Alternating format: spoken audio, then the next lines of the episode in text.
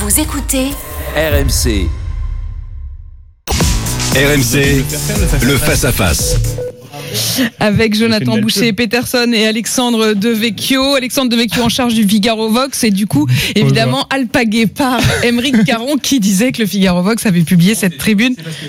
A eu la gentillesse de faire le premier tweet pour m'insulter et pour relayer l'extrait que vous avez vu. La Ah, vous, vous parliez d'humour, le problème c'est que Ah, vous avez l'humour, aucun humour. Ah. Je suis content de prendre des d'humour par le Figaro. Aucun Je suis second degré. Caron. d'apprendre ce nouveau changement ligne éditoriale du Figaro, qui en a bien besoin, ceci dit. On le voit bien, on le voit bien. En effet, le débat n'est pas terminé. Face à face, Jonathan Boucher-Peterson. Bonjour Jonathan. Bonjour. Alexandre Devecchio, journaliste au Figaro, en charge du Figaro Vox. Bonjour, Bonjour. Alexandre. La croissance ralentit, la consommation est en berne. Un coup de vis budgétaire inévitable cet automne. Alexandre?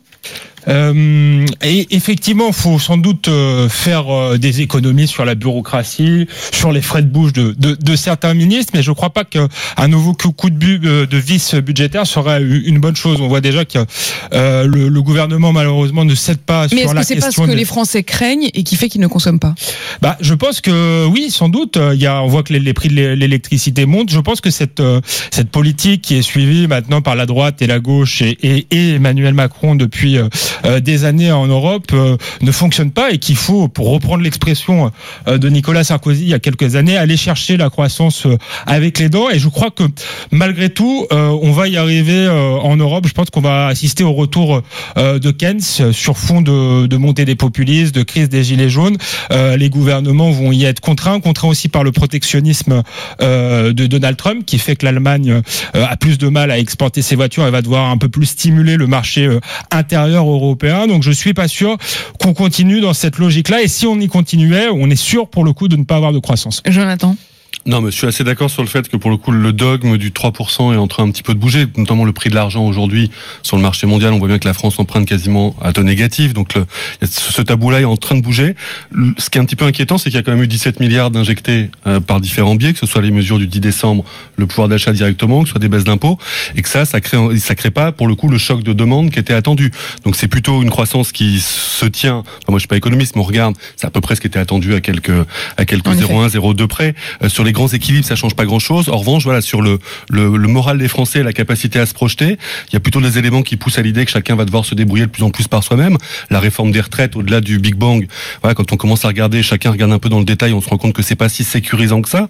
Les mesures sur l'assurance chômage qui sont passées ces derniers jours en catimini sont pas non plus plus sécurisantes que ça. Donc l'idée que se projeter dans l'avenir, alors qu'effectivement Trump, Bolsonaro, la Chine, enfin on sent que tout est compliqué. Le FMI alerte hein, d'ailleurs sur la croissance mondiale à moyen terme. Là, on est encore à peu près dans de l'Union européenne.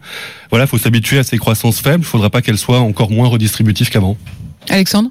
Non, moi je suis pas sûr qu'il faille euh, s'habituer. Je pense que le problème c'est qu'on a une euh, Emmanuel Macron a été élu en quelque sorte et si François Fillon avait été élu, ça aurait été un peu la même chose sur un programme euh, anachronique. On voit bien que d'autres leaders, Donald Trump en l'occurrence, baisse les taux et fait tout pour aller chercher justement cette croissance et cet emploi, quitte à laisser filer un peu le le déficit. Donc je crois qu'il faut qu'il y ait vraiment un changement de dogme en Europe et je crois que le contexte politique avec je le disais tout à l'heure la crise sociale, euh, la montée de- des partis qu'on appelle populistes va les y pousser, euh, notamment ce qui se passe euh, en Italie. Je pense qu'ils vont lâcher du lest, notamment grâce au point mort. hein, au point mort, faut quand même qui est- souligner parce que quand on, mais des pays, c'est de, de trouver Voilà. des marges de manœuvre budgétaires. non, Pour l'instant, on lui les donne pas. Il n'y a pas de miracle italien en tout cas. Non, pour l'instant, mais parce qu'ils sont dans les clous de l'européenne, ils y sont, ils de l'Union européenne et ils y sont, ils y sont forcés.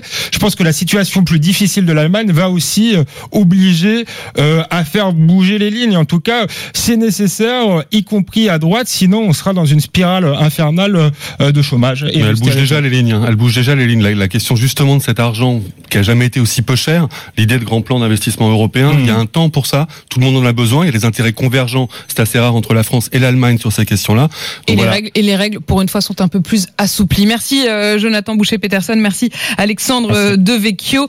C'est la fin de ce face-à-face, 7h58.